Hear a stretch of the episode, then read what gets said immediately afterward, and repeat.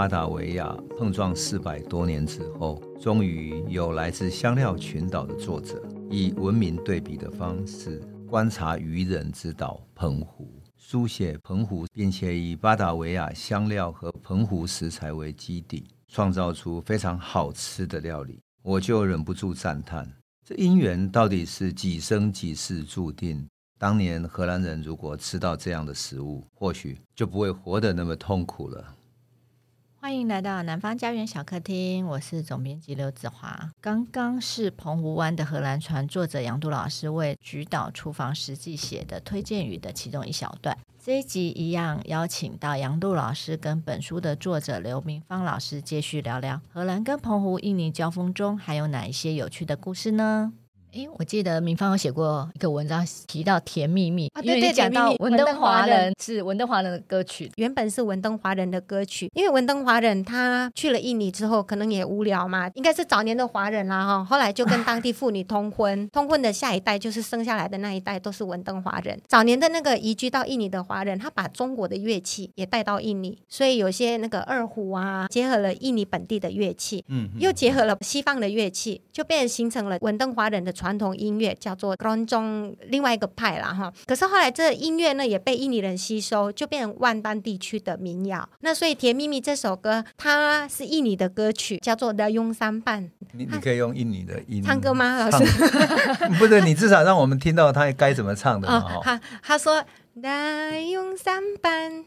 三班的大勇，所以这个就是有没有中国的那种音乐，对不对？我们都会想起邓丽君。对，你你再唱两句，我觉得太好玩了。这样。三班的大勇还能来样的等阿木瓦拉，kalau Tuhan mencari jodoh jangan mencari hai nelayan selalu cemburu 啊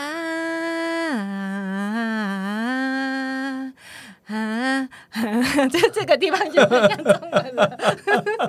原本是文登华人的歌曲，后来就被印尼万丹地区，也就巴达维这些族群吸收了，就变成当地印尼万丹地区的民谣。那万丹地区就是涵括了雅加达，涵括了西爪哇。那这西爪哇、雅加达本来就是巴达维族比较多人口居住的地方，所以音乐上就会互相影响。那这个甜蜜蜜后来就是一九七五年吧，还是一九七九年，邓丽君把它翻唱的，翻唱成中文。其实有些印尼人也以为这个来用三半是翻唱自甜蜜蜜，因为对他们也不知道，对对，以为是邓丽君的歌，然后呢翻成印尼文这样。其实它不是，可是呢这个音乐说本土。的印尼也不是，因为它还是受了中国的影响嘛。对，因为你听起来就不是印尼不是印尼歌，对，而且他还会嗨嗨，这种就是就对印尼人不会这样说话的，对，印尼人不会这样说话，每次在那哀哀哀这样子。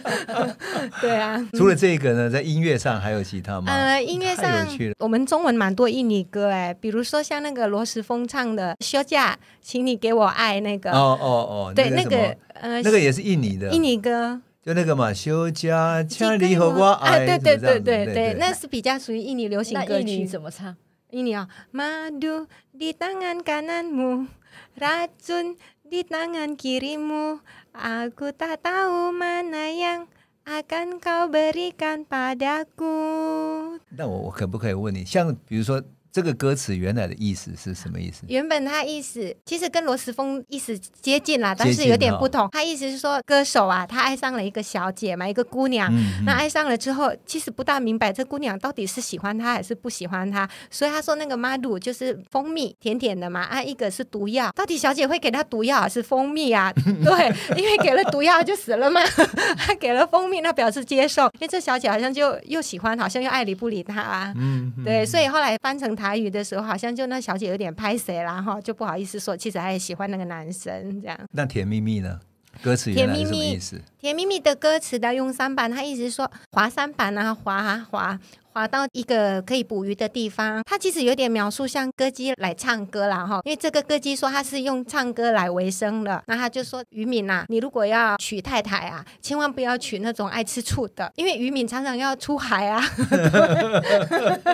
对，所以他就劝劝了这个渔民，你不能娶那种爱吃醋的人，否则你自己也辛苦了嘛。就这歌姬有点劝他这样子，哦，因为闽南人其实蛮善航海，也是常常捕鱼嘛。对。对，以捕鱼为生，所以也是有跟闽南人有一点关联嘛。嗯、哦，文登华人。对，文登华人。其实老师看他们不会以为他们是华人，因为他们就是像印尼人了，皮肤都蛮黝黑的，嗯，就有点像那混葡萄牙啦，说、嗯、后来混久了就变黑了，就类似这样。所以其实一看就知道他们是文登华人，但他们保留了很多传统习俗，比如说他很重视祭祖、祭祖拜拜这样，他就传统保留的蛮慎重的。其实华人还是会啦，还是会祭祖，像比如说我们家也是都还是蛮重视的，只是说他会保留原本传统的那个文化。那文登华人一度也是蛮辛苦，因为他不像印尼人，说印尼人他也不是印尼人，说是华人，华人也排挤他嘛。像比如说印尼排华的时候，文登华人又社经地位比较低，他们就常常被欺负。嗯，嗯，对，可能家里的骨灰啊被印尼人打乱啊，什么也有过这样的记录，等于他就很尴尬。但他基本上还是被归类为华人，可是华人自己不承认他，类似这样子。对，我为什么觉得你这个书里面真的特别有趣哈？比如说我在写大航海时代，嗯，我们都很容易以为说他们来殖民，殖民完了就离开，但是其实他留下来很多文化的遗留。对啊，还有后代啊，老师。当你讲巴达维人的时候。包括他们的后代，来自于他们的文化，甚至于他的饮食文化，对，其实是一种交汇的。对，没错，没错。就是你你过去的福建的海商跟荷兰人怎么交汇，交汇成各种不同的食物。那你在写饮食的过程中，你有没有发现哪一些食物是因为这种文化交汇而呈现的一种最特别？哇，老师超多的，比如说那个印尼人很爱吃咖喱嘛，他们不会说是咖喱，他们会说 o b o r a y a m 那它是白的哦，中文叫做白咖喱。我们华人都喜欢炖鸡汤，那印尼人。人看了哦，你们炖鸡汤，他就把它放了香料。华人是男性比较多嘛，他娶了本地的印尼太太。那本地的印尼太太知道先生爱吃鸡汤，他就炖煮了。福建人都不大会吃辣，在印尼是出了名的不大会吃辣。嗯，所以像我这种很会吃辣，印尼人都说真厉害，你不像是华人。对，吃辣第一名。我就说我妈很会吃辣，因为我妈是湖北人，湖北菜也是辣的。对，我这样跟印尼人说不吃辣的就闽南人啦。我说还有客家人，其实中国人也是吃辣的。我说对，对，可他们永远印象就是华人是不吃辣的。这个白咖喱呢，就是因为先生可能就闽南人，太太是爪哇人，那太太就很有爱心嘛，知道先生爱喝鸡汤，结果太太就把那个香料丢进去啦。啊，先生不吃辣，所以辣椒另外放一点，他要吃的时候他自己加，先生可以不吃辣。这个其实就受到华人的影响。另外就炒面，印尼文叫做 mie goreng，这个炒面呢，炒米粉、炒饭，CNN 排名五十名第二名的好吃的料理就是炒饭，其实也是华人的料理。嗯，嗯，对，只是说结合了本地的新香料，然后煮出了印尼自己的有特色的炒饭。还有我小时候也爱吃担仔面呢。如果我说爱吃担仔面，台湾人一定会觉得，哎，怎么会呢？在巨港就有很多担仔面，就是用一样油面，可是汤是有加椰奶，然后有加一些香料。哎。对，然后啊，老师担仔面的外观哦，就跟那个福建啊，或是传统的担仔面一样，上面一定要有虾子。对，就是放个小虾子。对，一定要放虾子。还有卤蛋，没有错。卤蛋。啊，水煮蛋呢、啊？还有一个水煮蛋。嗯嗯。所以那水煮蛋还在，虾子还在，可是汤头有点不一样了，油面也还在，韭菜还在。所以它的汤头是加了椰奶的。对，加了椰奶，然后加了一些本地的新香料，然后一样，这担仔面华人吃的嘛，所以不辣，辣椒都另外一碟放，所以他们还是保留了这个。大概是印尼爪哇太太或马来太太知道先生不吃辣，所以就这么用心的煮。对。那我问你，他们的辣椒跟你妈妈印象中的湖北的辣椒有一样吗？不大一样。印尼的辣椒它会加了一些，比如说它也会加番茄，加了香料。可湖北菜香料也没那么多，印尼菜香料就比较多。对。然后呢，印尼菜它也用很多红葱头做基底酱料，嗯，所以不大一样，完全不同。或是我们印象中的四川的那个辣也都完全不同。它比较像是说，它还。有其他的味道，不只是只有辣椒，它还会有酸、甜、咸这样。像比如说我爱吃的巨港美食拌贝好了，它那个酱料辣辣的，可是它有加了椰糖，还加了醋这样子，所以味道也就完全不同。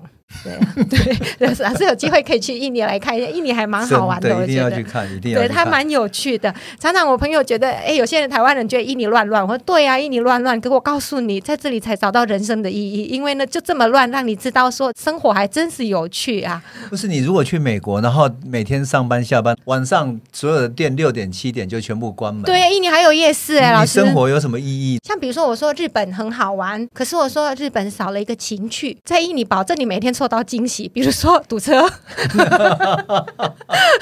堵车，我说你看呐、啊，我说有时候我觉得生命不是说一帆风顺就好，有些时候它也要有一点刺激，然后会让你去思考更多事情。像比如说，哎，有时候你去日本很好啊，很好玩啊，日本都很整齐，很好，食物也不错吃。可是有时候你日子久了在那种地方，你会觉得好无聊哦。嗯、那印尼不会，天天绝对给你惊喜，一下又堵车，一下又淹水。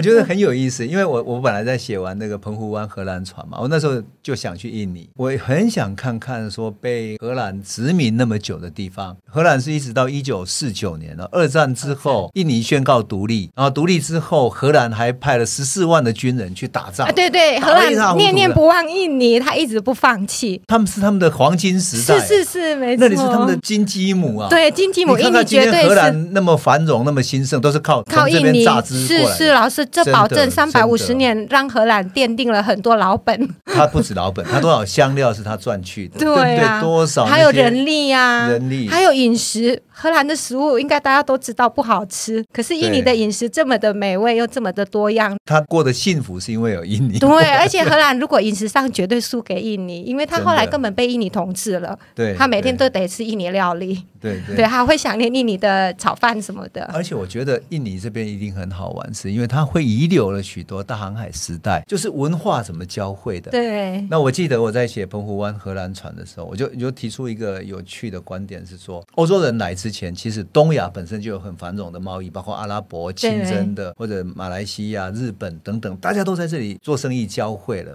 那荷兰人来了之后，把文化带进来，但是使得这边的生意也航行到欧洲去。对。可是巴塔维亚。恰恰是东西方文明交汇。对对对，没错。其实雅加达真的是东西文明交汇处，它就聚集在哪里？其实，在以前新加坡、马来西亚都还没有开发的像巴达维亚这么繁荣嘛。因为巴达维亚其实自古就是一个繁荣的城市。对，对没错没错。有机会老师可以去印尼的，现在有雅加达古都啦。他们会说瓜达都啊，就是印尼古都，就雅加达最早期荷兰人统治那个时期，现在都还有保留很多建筑物。那有些建筑物被改成咖啡馆，也蛮有味道的。其实印尼真的是那个人家觉得乱乱的，我觉得有时候看看它蛮有趣的。它有繁荣的那种豪华，它也有那种普通的，它也有让你气到半死的，对，对，可是也让你有快乐到不行这样子。所以 我觉得天堂地狱通通都有。对，因为所有的文明东西方交汇的地方，一定是非常好玩，就像那个伊斯坦堡。对，伊斯坦堡也特别好玩，就是波斯普鲁斯海峡，就是两个文明在那边冲击交汇，战争的所在。没错，巴达维亚也一样。对，然后它华人文化也蛮多的。对，特别是我觉得你讲的这里面的福建海商哈，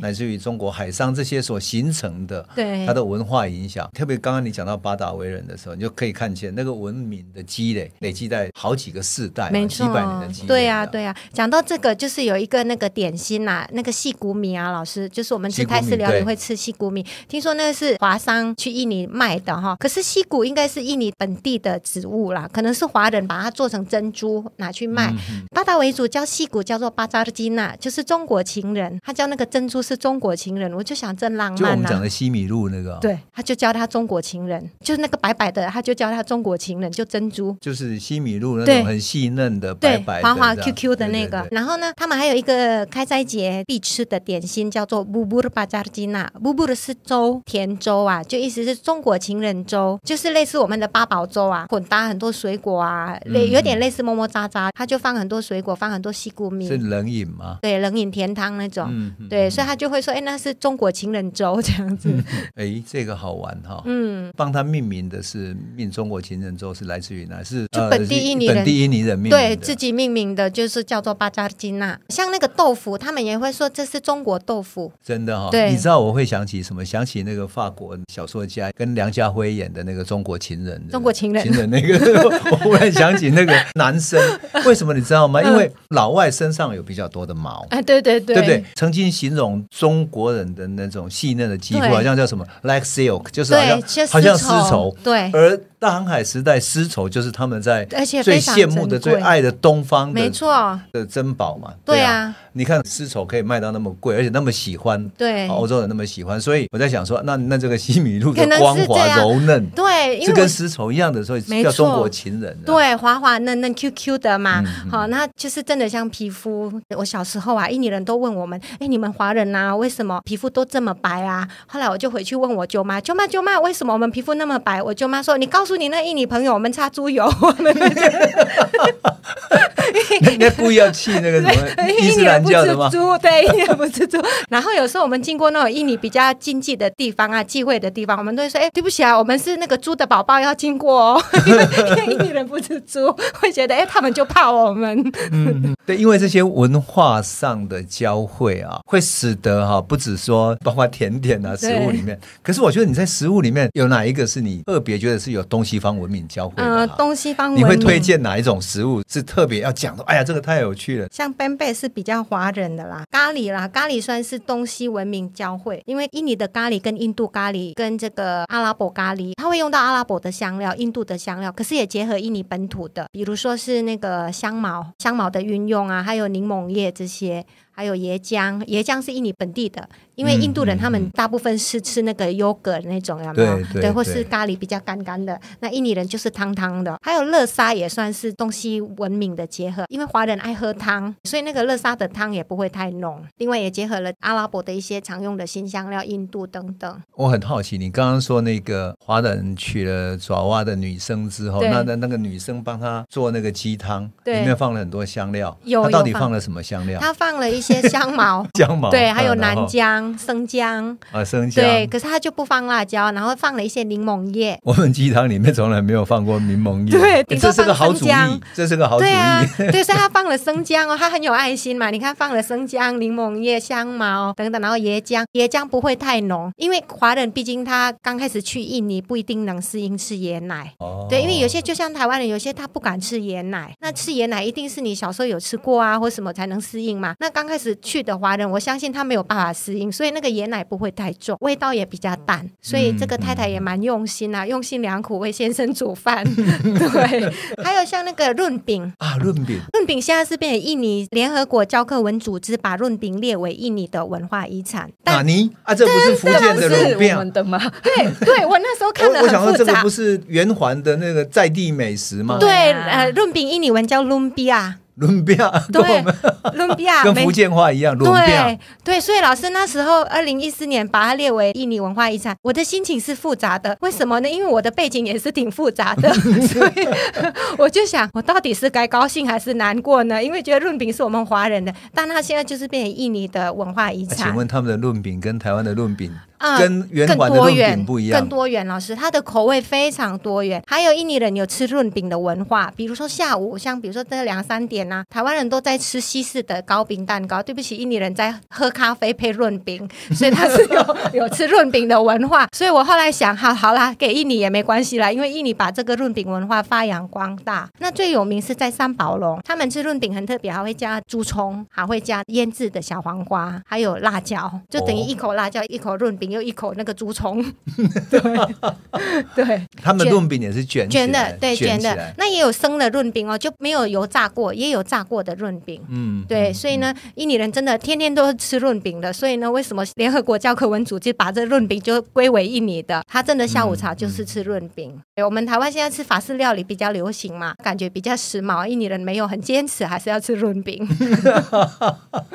哎，所以我觉得很有趣，就是说，我们如果放到一个大历史来看的话，嗯、从十五、十六世纪东亚本身的这个经济贸易，其实这些文化都已经交汇在一起。对，包括论饼啊，包括饮食，包括歌谣，对，包括舞蹈、服饰等等，就从你这样讲下来，这些文化都是交汇在一起，是跟大航海时代的整个海商的贸易、贸易文明整个结合在一起的，而不再只是一个我们过去所认知的，好像是明清是一个封闭的帝国，其实。啊，不是，对，不是，它是蛮开放的。如果有机会去雅加达，就可以看到各式各样的风貌。比如说，它可能有荷兰的建筑哦，又有华人的建筑，又有爪哇人本地的建筑，所以它是非常多元，就跟印尼菜一样，这么多多样，这么丰富，对，这么的丰富，而且要混搭，所以你而且混搭的很细习惯了，对，混到习惯了。台湾现在也比较多元啦，比如说可能中午我吃泰式料理，晚上吃台菜嘛。嗯、可是基本上它是分开的。嗯。可是，在印尼是没有的，它是混搭在一起了。嗯。对，可能在一道料理里头，又看到了中式料理的阴影，